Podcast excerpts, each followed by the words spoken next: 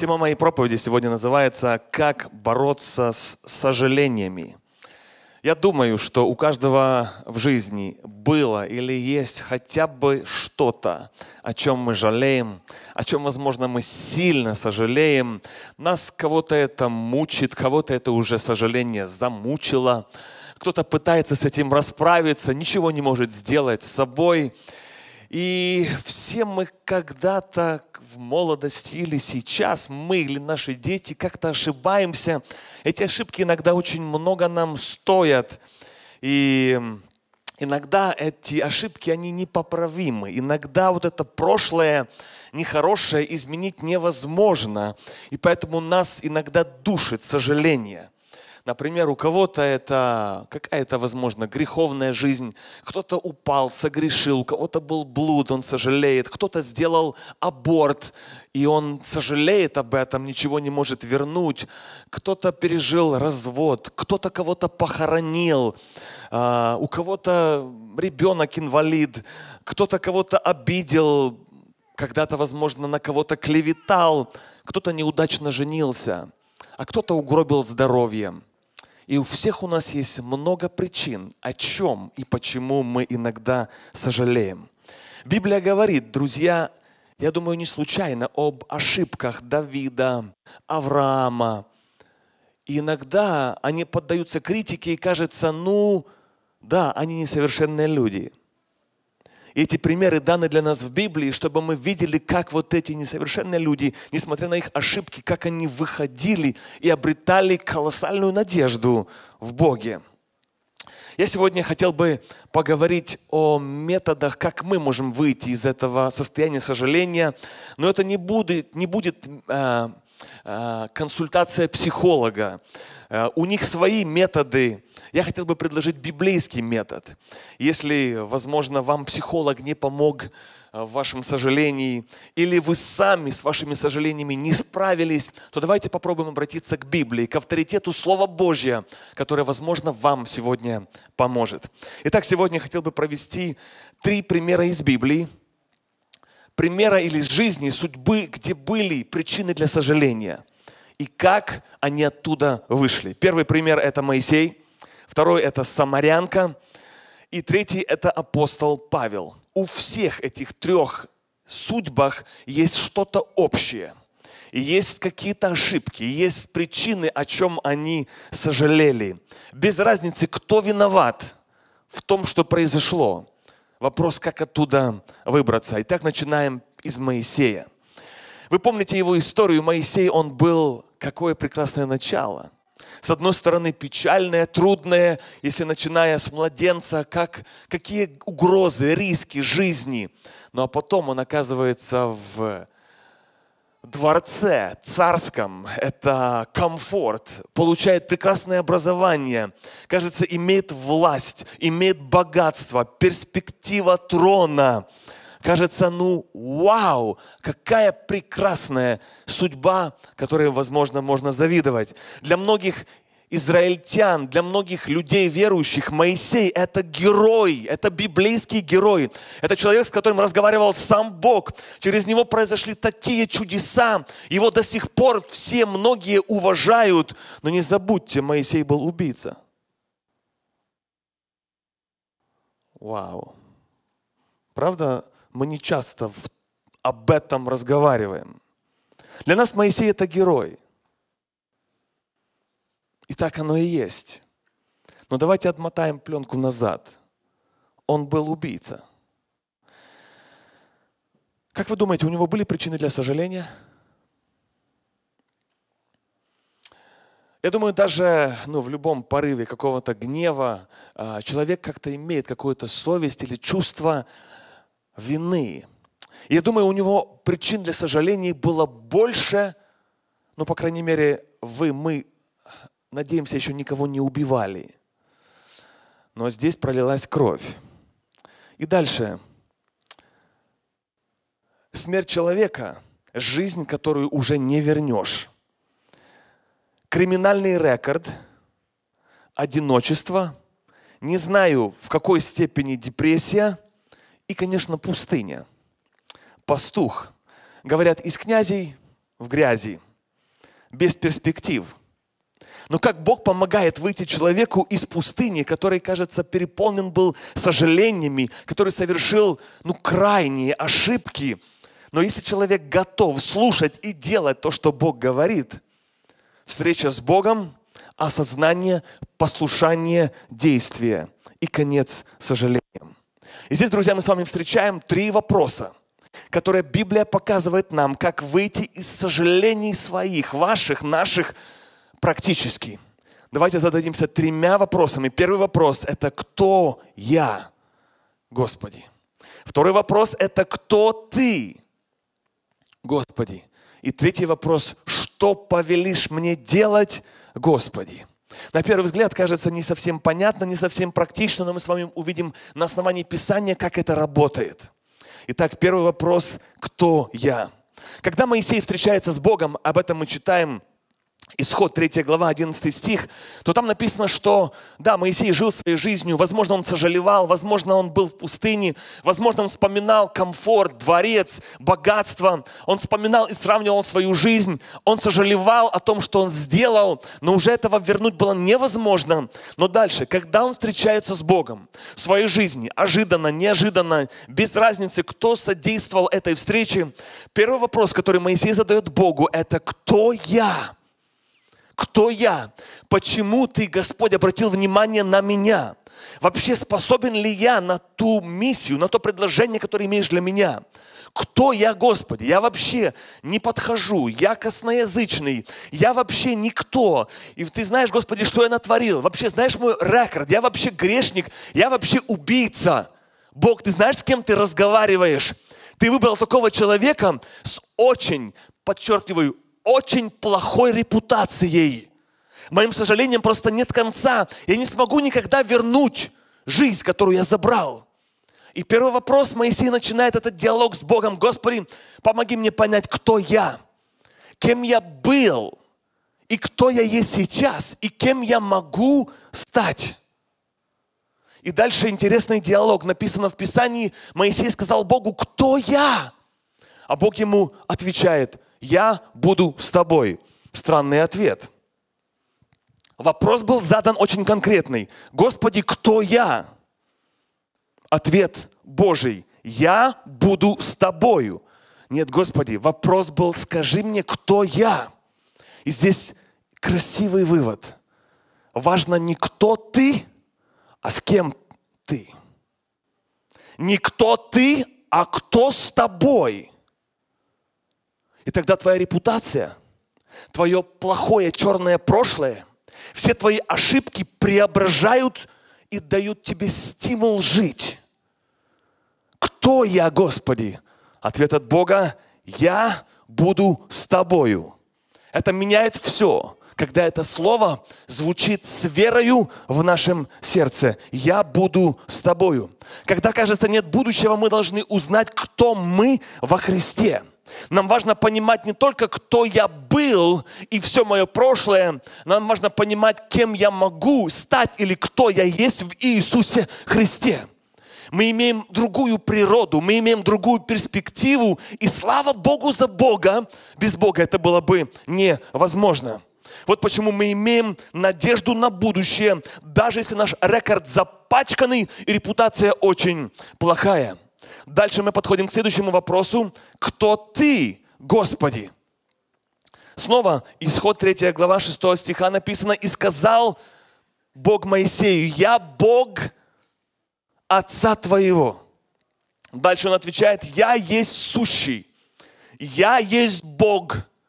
Он ему пытается передать суть, откровения. Самое важное, что человек должен понимать, что есть Бог на этой земле – что в Боге есть надежда, что контролирует все Бог. И когда Моисей это понимает, когда он принимает это откровение, понимает эту истину, снова его перспективы, взгляды на жизнь, все меняется. Его прошлое преображается и получается луч надежды. И дальше подходим к третьему этапу, что мне дальше делать. И дальше снова исход 3.10 написано, «Итак, пойди, я пошлю тебя». Скажите, пожалуйста, куда хочется идти и что хочется делать, когда твоя жизнь имеет плохую репутацию, когда, когда ты внутри сломлен, когда ты понимаешь, что тебе не хочется ни идти никуда, не делать ничего, не видеть никого, а Бог тебе говорит, вставай и иди. Тебя вот эти сожаления, они сковали, они тебя замучили. Твои ошибки не дают тебе видеть свет. Но Бог сегодня вот этими тремя вопросами развязывает, включает свет и уходит темнота. Кто я, Господи, помоги мне понять мое состояние, помоги мне понять мое прошлое, помоги мне что-то осознать, что-то помоги признать, понять, кем я был и кем я буду. Помоги мне, Господи, понять, кто есть Ты. Если я не понял, кто есть Ты, то у меня нету перспектив. Мое сожаление, оно, твоя информация ничего не меняет пока я не пойму и не поверю, кто есть Бог, какая перспектива есть в Боге. И когда я пойму, кто есть Бог, тогда у меня появится хоть немножко стимул или желание жить, что-то делать, куда-то идти, и не просто жить для себя. А Бог ему говорит, я тебе даю задание, я имею для тебя предназначение. По-человечески с его репутацией нет никаких перспектив. Смотрите, какой взгляд Бога на наши ошибки, какой взгляд Бога на наши перспективы, когда мы утопаем в сожалениях. Господь говорит, нет, иди, я дам тебе, что делать. И Моисей принимает за цель исполнить Божье предназначение. И это вытесняет сожаление. Жить в Божьем предназначении – это раздавить сожаление, или же сожаление раздавят нас. Итак, вывод. Хорошее начало Моисея. Печальное событие – прошлое, которое невозможно исправить, встреча с Богом, переворот в судьбе, и Бог превращает сожаление в благословение. Итак, идем с вами ко второму примеру. Из Нового Завета Самарянка. Имеет беседу и встречу с Иисусом Христом. Давайте проанализируем ее судьбу, ее историю. Там написано так, что... Там так не написано, это я представляю. Родилась маленькая девочка.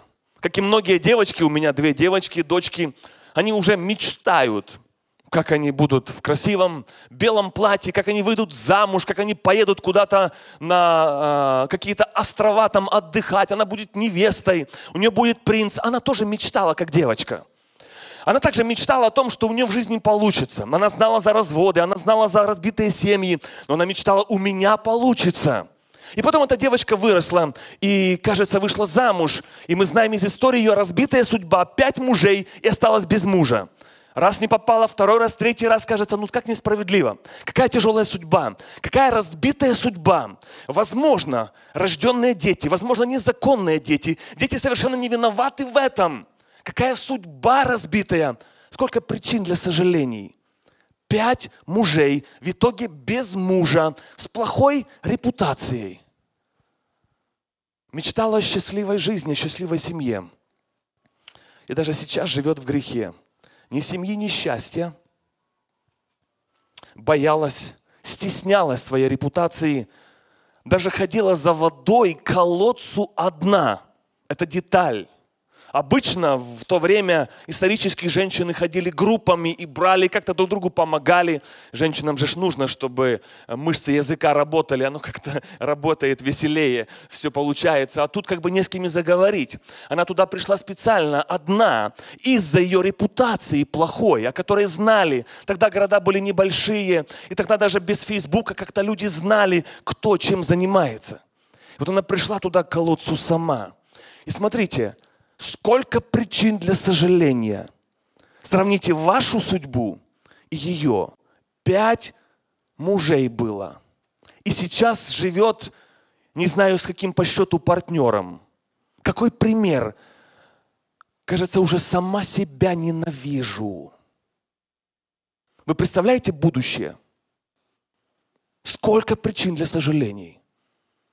И дальше. Начинается все с вопроса, кто я?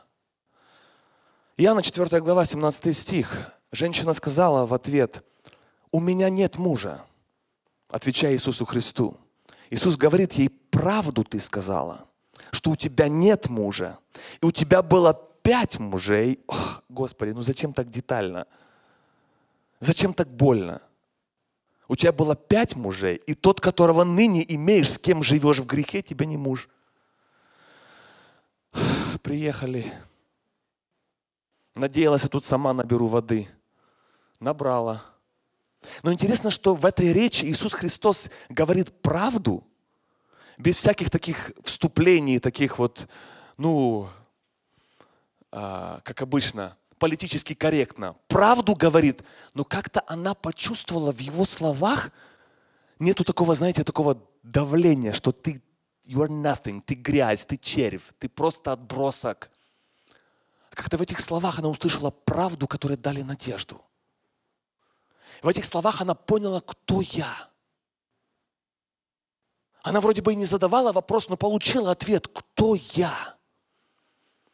Она признала, кто она. Она осознала свои ошибки, она осознала свои грехи. Она уже с этой репутацией ходила, это уже не первый год, имея пять мужей. Я думаю, это не было за месяц.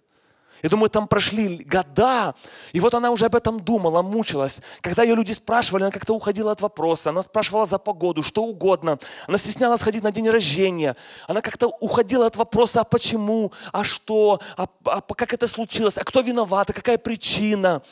И вдруг она пришла к такому вот выводу, что ей уже надоело это состояние.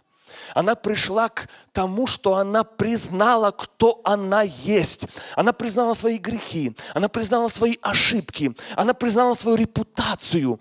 И она это отпустила и сказала, да, это правда, в моей жизни это было.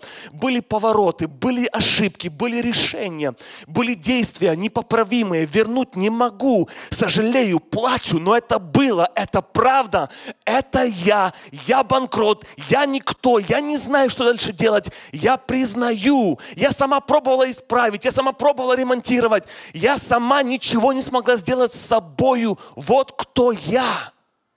Она поняла, кто я. Задавая этот вопрос. Дальше второй вопрос.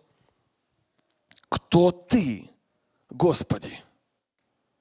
Вы вспоминаете историю Моисея из Старого Завета, а теперь Новый Завет – но смотрите, постановка одна и та же. Вопросы проследуются одни и те же.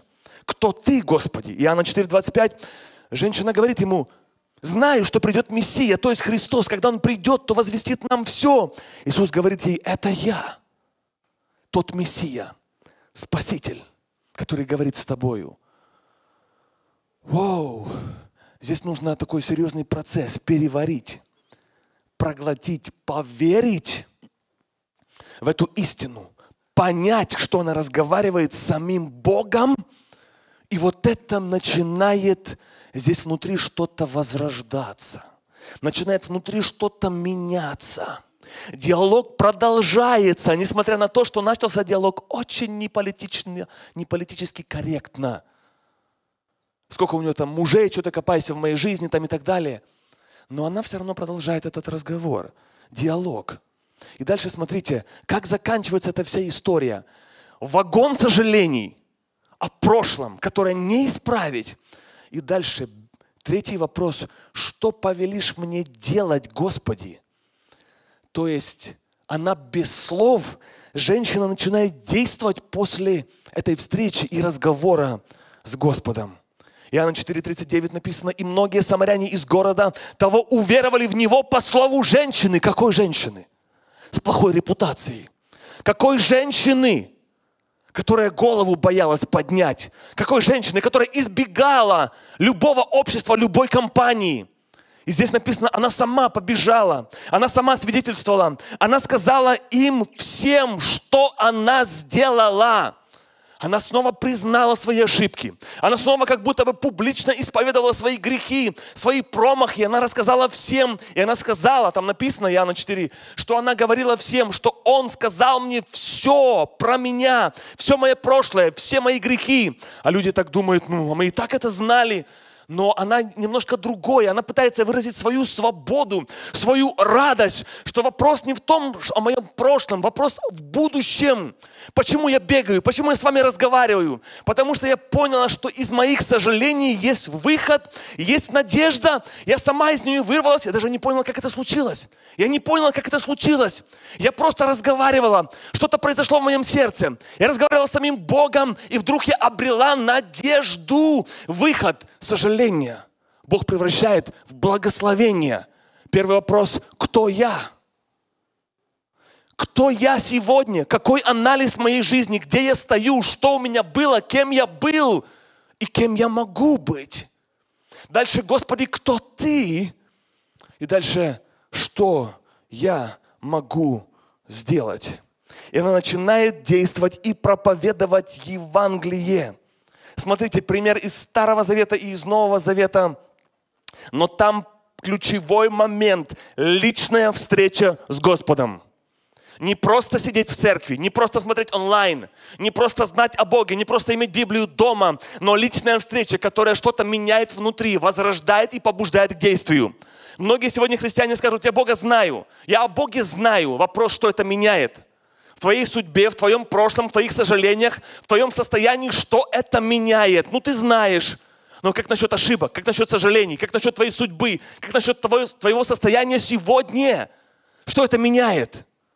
Вот когда ты познаешь Бога так, что твои глаза загорятся, вот тогда ты поймешь, что то, что я знала раньше и познал сегодня, есть разница в том, что я узнал о Боге. И дальше, друзья, мы видим, что после этой встречи вот эти все сожаления и это откровение, которое она получает, дальше их земная материальная жизнь больше не занимает первое место. Их целью становится выполнить свое предназначение на земле в те годы, которые еще осталось жить на земле. Несмотря на потерянные годы, возможно, но она получает предназначение от Господа. Третий пример – жизнь апостола Павла. Сравним его судьбу. Родился, все начало кажется красивое. Родители мечтали, чтобы выучился, закончил университет, получил образование, чтобы там нигде не валялся, там, чтобы не стал наркоманом, получил образование. Апостол Павел. Уверенный, уважаемый. Дальше он начинает своей карьерой вроде бы действовать, вроде бы делать все правильно. Он начинает гнать церковь, начинает притеснять христиан, начинает издеваться, подписываться, убивать, начинает быть жестоким. Он сам об этом потом позже рассказывает. Дальше встреча с Господом, покаяние, поворот, переворот в жизни. Но прошлое не вытерешь. Когда апостол Павел встречается с учениками, то мы знаем из истории, что ученики даже вначале его боялись. Почему? Прошлое, репутация – Слушай, ты сейчас ты убивал вчера наших, а сейчас ты хочешь с нами сидеть на одной лавке и молиться Богу?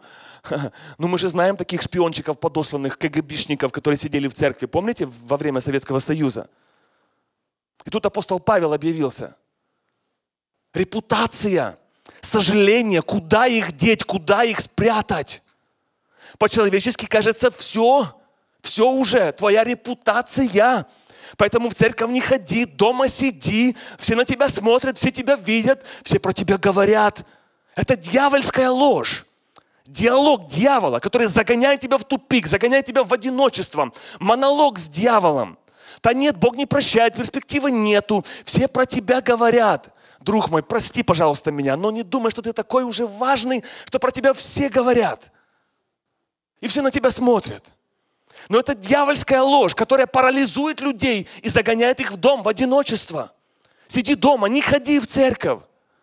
Это, знаете, как хищник, который нападает на стадо, отбивает стадо, отбивает одного и убивает одного. Когда ты отбился от церкви, отбился от стада, остался сам, тогда ты обречен. Вот почему, несмотря на твое прошлое, несмотря на твое сожаление, беги в Дом Божий, как в убежище. Потому что именно там есть выход, есть в Боге. Если это слово, оно в тебе откликается, это тебе дарит, дает надежду и смысл к жизни. Вернемся к апостолу Павлу. Снова три вопроса. Кто я? Видите, там написано в прошлом. Или же можно сказать, кто я сегодня? Нужно осознать свое состояние. И дальше, кто я во Христе? Апостол Павел сам признается, 1 Тимофея, 1 глава, 12 стих. «Благодарю давшего мне силу Христа Иисуса, Господа нашего. Он признал меня верным. Он определив меня на служение. Он дал мне силы. Мне, который прежде, и дальше пошла репутация, рекорд. Вот сожаление. о которых открыто рассказывается. Я был хулитель, я был гонитель, я был обидчик. В английском языке написано, я был жестокий. Вот кто я. И вот это признание, кто я или кем я был, дает свободу.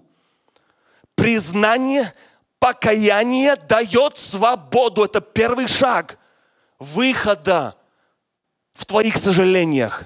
Это признать ошибки. Это исповедовать свои грехи. Это покаяться перед Богом. Это стать той самарянкой, которая пришла и рассказала, да, я такое, у меня такое было. Апостол Павел тоже это подтверждает. Да, у меня такое в жизни было. Я сожалею и рассказываю это сегодня.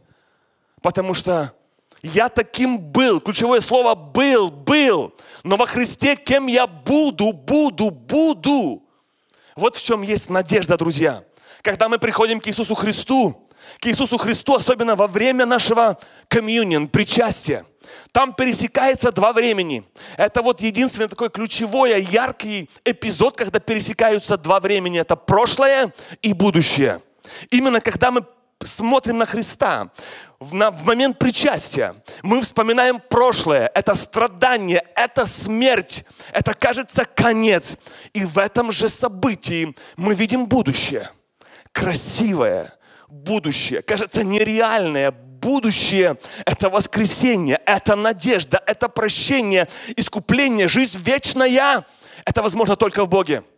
Никакой психолог, никакая терапия не может это сделать. Твое прошлое вытереть, исправить, но в Боге это возможно. Как Бог смотрит на убийц, на гонителей, на блудников. Вот как Он смотрит на их репутацию, на их прошлое. Поэтому сегодня в Иисусе Христе ты имеешь все право отпускать сожаления, отпускать ошибки, чтобы твое лицо стало, начало сиять во имя Христа. Иисуса. И дальше смотрим апостол Павел, Деяния 9 глава, 4 стиха. Он шел, упал на землю и услышал голос, говорящий ему, «Савл, Савл, что ты гонишь меня?» Он сказал, какой вопрос? Три вопроса нам, помните, три вопроса. Кто я? Кто ты? И третий вопрос, что повелишь мне делать? Смотрите, какой сценарий. Три примера из Старый и Новый Завет. Какая развязка, библейская методика, выход из сожалений. Апостол Павел задает вопрос, кто ты, Господи? Кто я, он уже сам об этом рассказал. Кто ты, Господи? И дальше, когда он понимает по-настоящему, кто такой Бог, следующий вопрос, он как будто бы автоматически выливается, как но естественно. После того, когда ты осознал, кто есть Бог, Господи, что ты повелишь мне делать для Тебя, не для себя, для Тебя. Что я должен делать? Никуда я должен ходить по воскресеньям, а что я должен делать? Как я должен жить? Вот осознание Бога, которое меняет наш стимул, смысл жизни, направление в жизни, приоритеты в жизни. Да, я живу, да, я о Боге знаю, но когда ты с Ним по-настоящему встречаешься, вопросы меняются, приоритеты меняются. Кто ты, Боже, что я должен делать? Что я должен делать? Что я должен делать? Друзья, я не знаю, как Богу смотрится. Иногда, вот я не знаю, такое чувство, греховное или нет, мне жалко иногда Бога. Вы так даже не думали, правда? я тоже не думал. А потом подумал, думаю, а можно ли вообще так думать? Жалко Бога. Иногда Бог смотрит на нас, на людей, на верующих, когда мы так просто утопаем в суете. В суете настолько сконцентрированы на себе, на своей, только на земной жизни. Я понимаю, что земная тоже надо, и детей нужно кормить. Это все нормально. Я не думаю, что Бог против этого. Но когда цели только туда, только туда, только туда. Когда Бог, ну, Господи, мы не против Тебя. Но вот как не хватает вот этого откровения, кто Ты, Господи? И следующий вопрос, что Ты мне повелишь сделать? И здесь, друзья, кажется снова хорошее начало. Апостол Павел, но без Бога Многие люди живут вроде бы хорошо и не болеют, и деньги есть, и бизнес, но без Бога. Но приходит момент, когда приходит осознание, что без Бога ни твое здоровье, ни твой бизнес тебя никак не спасут и не помогут. И дальше осознание неправильных действий, осознание своего греха в своей жизни, осознание, что мне нужен, необходим Спаситель, личная встреча со Христом. И прошлое хоть и не вытерлось, но появилась надежда на хорошее будущее. И теперь вопрос, друзья, приходит уже к нам. Три примера вам привел из Писания, а теперь вопрос каждому из нас. О чем ты сожалеешь сегодня? Прошлое, ошибки, семейные отношения, финансовые отношения, бизнес, зло, смерть, падение любого рода, то, что нас гнетет, то, что тяжело нести. Сегодня эти же три вопроса. Давайте попробуем по этой модели применить к себе. Итак, первый вопрос. Кто я, Господи? Нужно кое-что, друзья, нам признать. Нам важно кое-что признать сегодня, какое мое состояние. Кто я, это не просто моя фамилия в паспорте. Кто я, это какое мое состояние перед Богом. В этом суть вопроса. Какое мое состояние перед Богом именно сегодня. Не вчера, не 15 лет назад, не какие-то хорошие конференции классные, наше время, как мы хорошо молились, а сегодня какое твое состояние? Какие у тебя оправдания? Господи, все, ну, оправдание у нас есть перед Богом, почему мы не уделяем ему внимания? Почему наше состояние сегодня такое именно? И здесь важно не оправдываться, а признать, Господи, да, это я. Да, это я такой есть. Это я такой. Важно признать, важно осознать, важно себя анализировать. 1 Тимофея 4 глава 16 стих.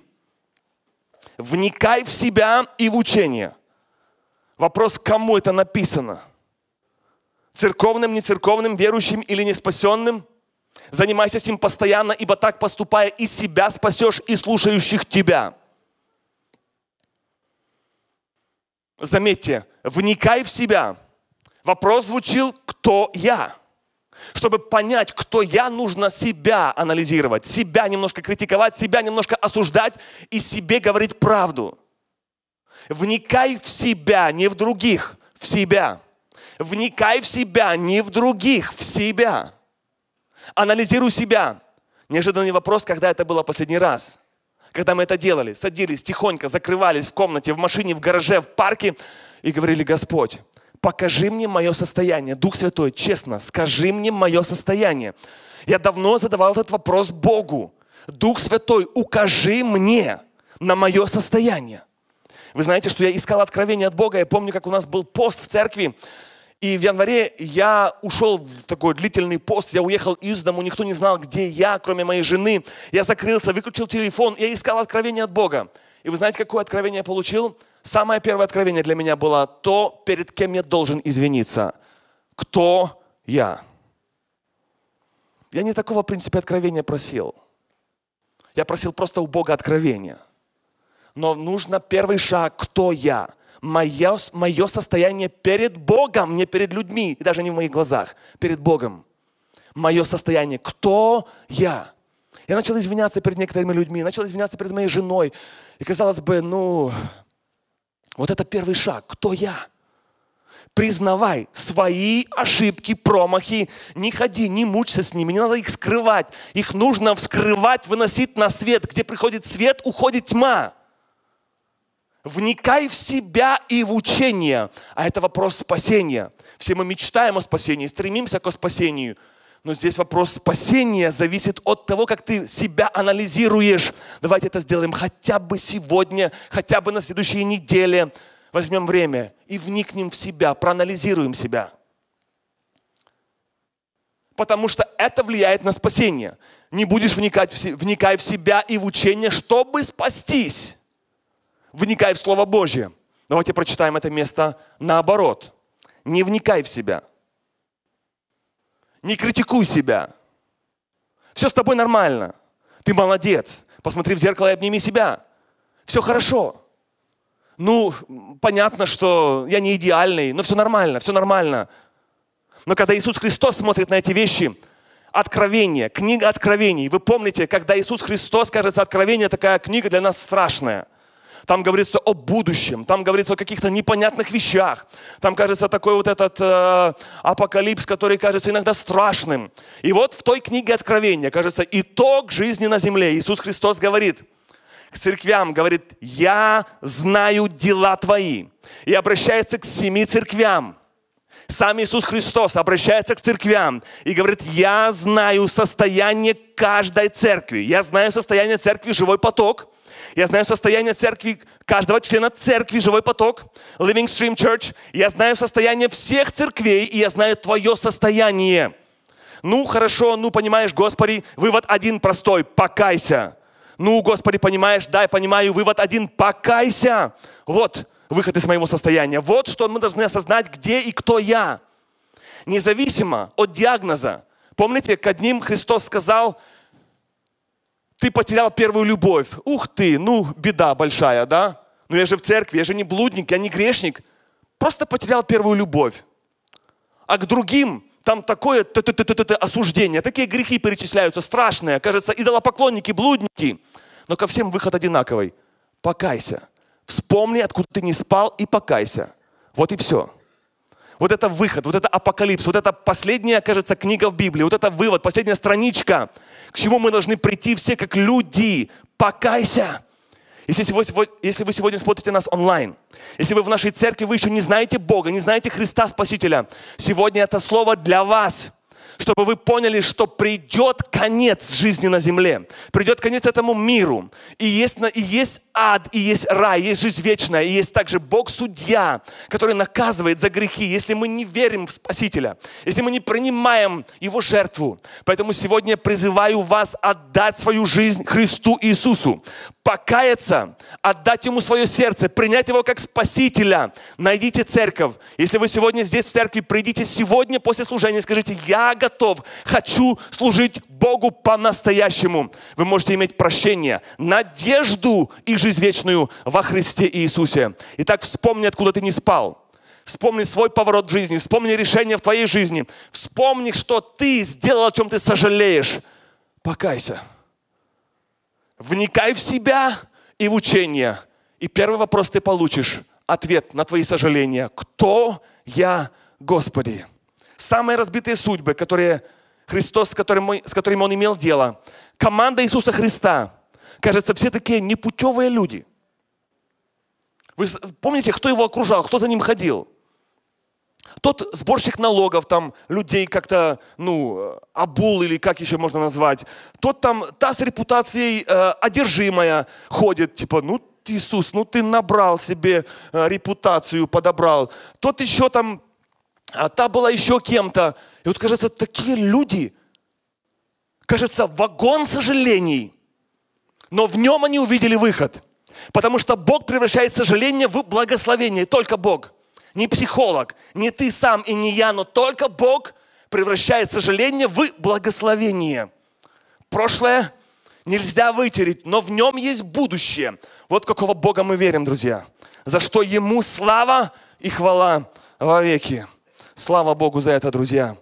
И вот теперь мы с вами подходим, друзья, к вопросу Псалом 138, где Давид говорит – Испытай меня, Боже, узнай сердце мое, испытай меня и узнай помышления мои. Не на опасном ли я пути и направь меня на путь вечный. Что это здесь он делает, Давид? Это называется «вникай в себя». Это называется самоанализ. Это называется не перед людьми. Это называется ответ на вопрос «Кто я?». Когда я закрылся, я сказал, Господи, хожу в церковь, да, может быть, я тебя знаю, но сильно не грешу, или, Боже, я тебя вообще не знаю и грешу. Но сегодня я хочу, Господь, скажи мне честно, кто я? Испытай меня, мои мысли, мою внутренность, мои помышления. Зачем такая молитва? Это признак духовной зрелости. Это выход из сожалений. Это вот кто я. Не просто по моему мнению, не по моей шкале мы меряем, но по его мнению Господа Бога, узнай. Сам просит, Боже, дай мне, покажи мне мое состояние. Зачем? С целью, чтобы исправиться. Не просто сказать, ну, всем, nobody is perfect. Никто не совершенный. Нет, чтобы исправиться и найти выход в этом состоянии. Когда мы признаем свои ошибки, это необходимая ступень для духовного роста – Вспомни, откуда ты не спал. Вспомни, кто ты, кем ты был. Покайся. кто ты есть сейчас, покайся. Это ступень к духовному росту. Дальше мы с вами смотрели на экране пункты, значит, кто я, кем я был, и дальше, кто я во Христе. Нам нужно понимать, кто я сегодня во Христе. Жители Нового Завета. Мы знаем из Писания, что во Христе мы являемся новым творением, что во Христе мы имеем надежду, что во Христе мы можем претендовать на другой стиль, образ жизни. У нас могут быть другие приоритеты, ценности. И главное нам понимать, кто мы во Христе. И суть не в том, кто ты, с кем ты был, но с кем ты есть. Главное не кто ты, а с кем ты и кто с тобою. Вот это должно нас вдохновлять, друзья. Дальше следующий вопрос был, кто ты, Господи? Кто ты, Господи? Сегодня это относим к нам. Насколько мы знаем Бога лично, персонально. Знаем ли мы о Боге или мы знаем Бога лично? И что нам дает то, что мы Его знаем? Что эти знания нам дают? Или они нам ничего не дают? И здесь, смотрите, притча 20 глава, 27 стих. Написано, светильник Господен – дух человека. Светильник Господен – дух человека. Вдумайтесь в эти слова. Это вот насколько мы знаем, кто такой Бог, и насколько Бог в нашей жизни действует или работает. Светильник Господен, то есть Бог как бы проявляет свой свет через дух человека. Вы когда лампочки покупаете в магазине, что вы замечаете, что у них общего? Независимо, вы покупаете одну лампочку или десять, они не горят. Пока что, пока эта лампа не будет иметь масла, а по-современному электричество. Только тогда эта лампа может давать свет. Если светильник Господен, это дух человека, он может давать свет только при одном условии, что он подключен к источнику, к электричеству, имеет силу и питание от самого Господа Бога. Тогда в жизни включается свет – это влияет на зрение, это влияет на перспективу, это влияет на твое будущее, когда ты видишь, и когда вокруг тебя люди что-то видят, что от тебя излучается свет. Не мрак, не депрессия, не тьма, но свет. Вот почему нам важно быть подключенным лично. Вот тогда твой светильник, он загорается. И третий вопрос, что повелишь мне делать? Что повелишь мне делать? Да, друзья, делиться ошибками. В чем суть? Во-первых, мы их признаем перед Господом Богом, мы исповедуем и каемся в своих грехах. А вторая причина, почему нужно делиться ошибками, потому что это поможет тебе, то есть, простите, это поможет другим людям, возможно, в жизни не делать или не повторять тех же ошибок. Учитесь лучше на других ошибках, а не на своих. И когда мы идем и служим, и делимся своими даже промахами в судьбе, мы этим можем кому-то помочь не сделать этих же ошибок. Смотрите, что сделала самарянка. Она пошла и открыто всем рассказала. Он сказал мне все мое прошлое. Апостол Павел сам открыто говорит о своем прошлом и называет себя очень злым, гонителем, жестоким человеком.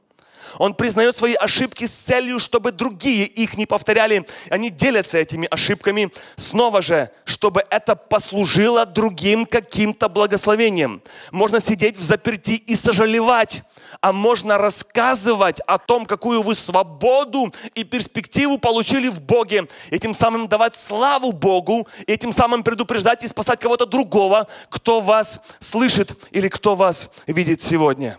Вы знаете, друзья, я помню, как в нашу церковь пришла, попала, это уже было давно, одна сестра.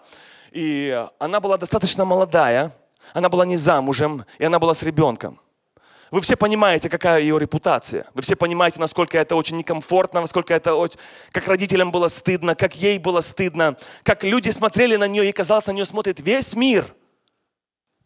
На ее месте, ну как вы думаете, нужно было просто сидеть дома, закрыться и как минимум хотя бы не ходить в славянскую церковь. Правда? Она подошла ко мне, назначила встречу. Сказала, Богдан, я хочу в нашей церкви заниматься с девочками, молодыми. Подростковый возраст, еще перед подростковый возраст. Я спросил, почему такое решение ты приняла? Она сказала, я в своей жизни сделала много ошибок. У меня есть что рассказать. Иисус Христос есть тот, который дал мне свободу. И то, что я с тобой стою и разговариваю, и смотрю тебе в лицо, это только благодаря Ему. Я бы никогда это раньше не сделала. Я боялась смотреть людям в глаза. Мне было стыдно появляться в компаниях. Я убегала из церкви. Я знала, что мне там перспективы нет. Но сегодня я хочу стоять и я хочу рассказывать молодым девочкам, что я сделала. Как вы думаете, друзья, что здесь происходит? Сожаление, которое Бог превращает в благословение – да, прошлое не вытрешь. Дьявол тебя загоняет и закрывает, а Бог тебя выводит. И ты рассказываешь другим. И другим говоришь, чтобы они не делали тех же ошибок. Как это славно, друзья, как это мощно, как это приносит просто славу нашему Господу. Вы знаете, друзья, однажды я слышал историю, Алекс Музычук рассказывал мне, что он служит в, семь... в э, американской э, служении, где называется Focus on the Family. Это вот служение, отдел, который служит семьям, разбитым семьям.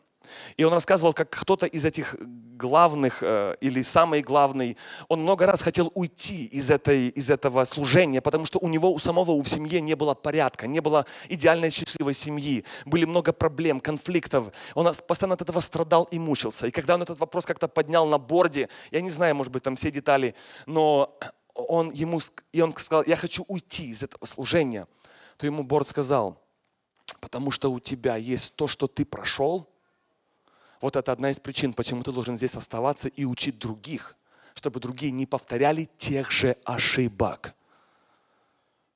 Кто я? Печально, кем я был.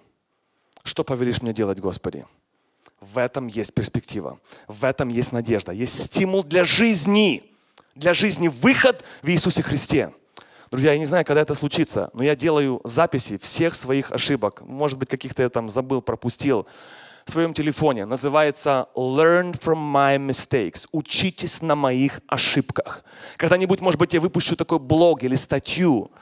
Когда-нибудь, может быть, когда я, не знаю, состарюсь, я это отдам в интернет, в YouTube и скажу, друзья, учитесь сожаление Бог превращает в благословение. Не повторяйте этих ошибок. Не делайте этого же. Делайте выводы и будьте благословенны во имя Христа Иисуса. Не просто рассказывайте людям о своих ошибках, но несите им благую весть Евангелия.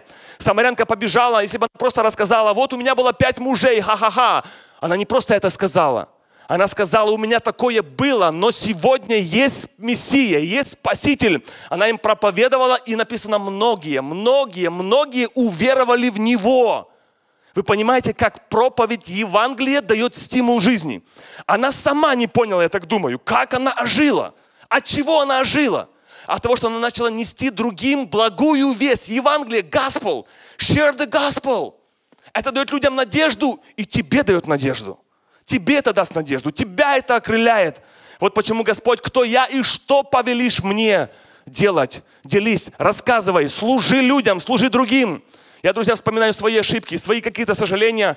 Я думаю, что никто, ничто меня так не вдохновляло в жизни, когда я начи... как, как служение другим людям когда тебе не хочется никого видеть, не хочется никого слышать, но ты встаешь против, против своей воли, против, кажется, всей логики, и начинаешь идти и служить другим людям, молиться за других людей, что-то делать добро, посещать, звонить. Не обязательно быть на кафедре. Когда я говорю служить, это не значит быть пастором.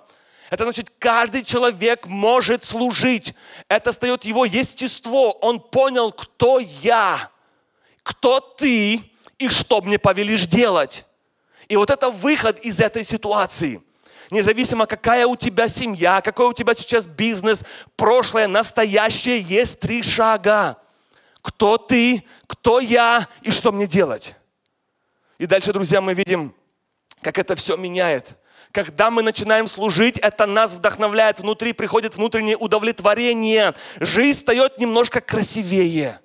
Когда мы начинаем выполнять Его предназначение в нашей жизни. И, друзья, здесь нам важно понимать, что, кажется, твоя ситуация непоправима. И здесь у меня для вас есть хорошая новость, последняя новость. Бог может зло превратить в добро. Да, звучит парадоксально. Бог может зло превратить в добро. Необратимое, прошлое может превратить в хорошее. Смотрите, пример Иосифа. Об этом написано Бытие 5, 50 глава, 20 стих. «Вы умышляли против меня зло, но Бог превратил это в добро». Бытие 50, 20. Это не тот стих на экране. Бог превратил это в добро. И здесь, друзья, мы с вами видим, знаем историю Иосифа. И вы знаете, что Иосиф пострадал несправедливо. Самое, мне кажется, болезненное – это несправедливо несправедливо. Мы все боремся за справедливость. Мы страдаем от несправедливости. Это то, что пережил Иосиф. Несправедливо. Какие потерянные годы в тюрьме. Как их вернуть? Их не вернешь. Потерянные годы разлуки от семьи. Как их вернуть? Не вернешь. Отец уже старый. Как вернуть вот эту молодость из рабства? Не вернешь. Как простить жестокость людей? кажется, тонны сожалений в жизни. Но когда человек выбирает, выбирает, понимает, кто есть Бог, понимает, кто есть Бог, это не просто знает о Боге, но он это получает глубочайшее откровение, кто есть Бог и кто я, насколько я никто, ничто без Бога. Весь мой успех, мой бизнес, даже то, что я, я выздоровел, кажется, я пил какие-то лекарства, но это не потому, что лекарства, а потому что Бог дает тебе жизнь. Многие пьют лекарства и умирают. Бог! Слава Богу за Бога! Вот почему нам важно понимать, что даже наши сожаления глубочайшие Бог может превращать в благословение. Бог зло превратил в добро. Вот это, друзья, меня вдохновляет. И каждого, кто смотрит нас онлайн сегодня, всех, кто слышит эту, эту, эту, проповедь, эту проповедь, друзья, Бог зло может превратить в добро. Твое плохое прошлое репутацию Бог может обратить в пользу. Хотя прошлого не изменить, но есть будущее. В Боге есть будущее. Есть будущее. Смотрите, еще один пример зла. Кажется, такая печальная картина связана со здоровьем. Нам всем близко здоровье, правда? Мы все боремся за здоровье, особенно в этот э, период пандемии. Пример из э, Бытие 32 глава. Это встреча Иакова с его братом Исавом. Перед этим была встреча с Богом. Иаков, написано, остался один и боролся с Богом. И дальше мы знаем из истории, что Бог повредил бедро Иакова. Иаков начал хромать. Здоровье, здоровье. Кажется, плохое здоровье это уже ну, хуже некуда. Сожаление уже просто беспредельно. И дальше, смотрите, друзья, когда Яков встречается, идет навстречу Исаву, то там написано, что Исав сказал ему, передал ему, э, текстанул ему и сказал ему, что я иду и со мной 400 человек. И написано, что тот испугался, конкретно испугался. Это значит, ему как-то угрожала жизнь. Сожаление о прошлом, сожаление, снова сожаление, ошибки, зло. И здесь, кажется, нам нужно, нужно, как говорят, руки в ноги и убегать, а оно даже не бежится. Потому что человек хромает, написано, хромает. И вдруг встречается ему навстречу Исав. Кажется, ну я его сейчас жалко стало. Человеку жизнь сохранила. Воу, воу, воу, воу, воу. Бог зло превращает в добро. Хочешь хромать или хочешь жить? Ну, давайте не будем о плохом. Но вывод. Как кажется самое такое злое. Бог может зло превратить в добро. Друзья, у меня моя тема проповеди закончилась. Я хотел бы, чтобы сегодня, анализируя свою жизнь, мы все поняли, чтобы в конце нашей жизни нам не было до горечи обидно оставить все, чем жил, что накопил. Чтобы даже после смерти было видно, что земным не очень дорожил. Давайте мы встанем для молитвы. Я сегодня призываю всех, кто желает сегодня внутреннего исцеления, внутреннего исцеления и свободы от сожалений.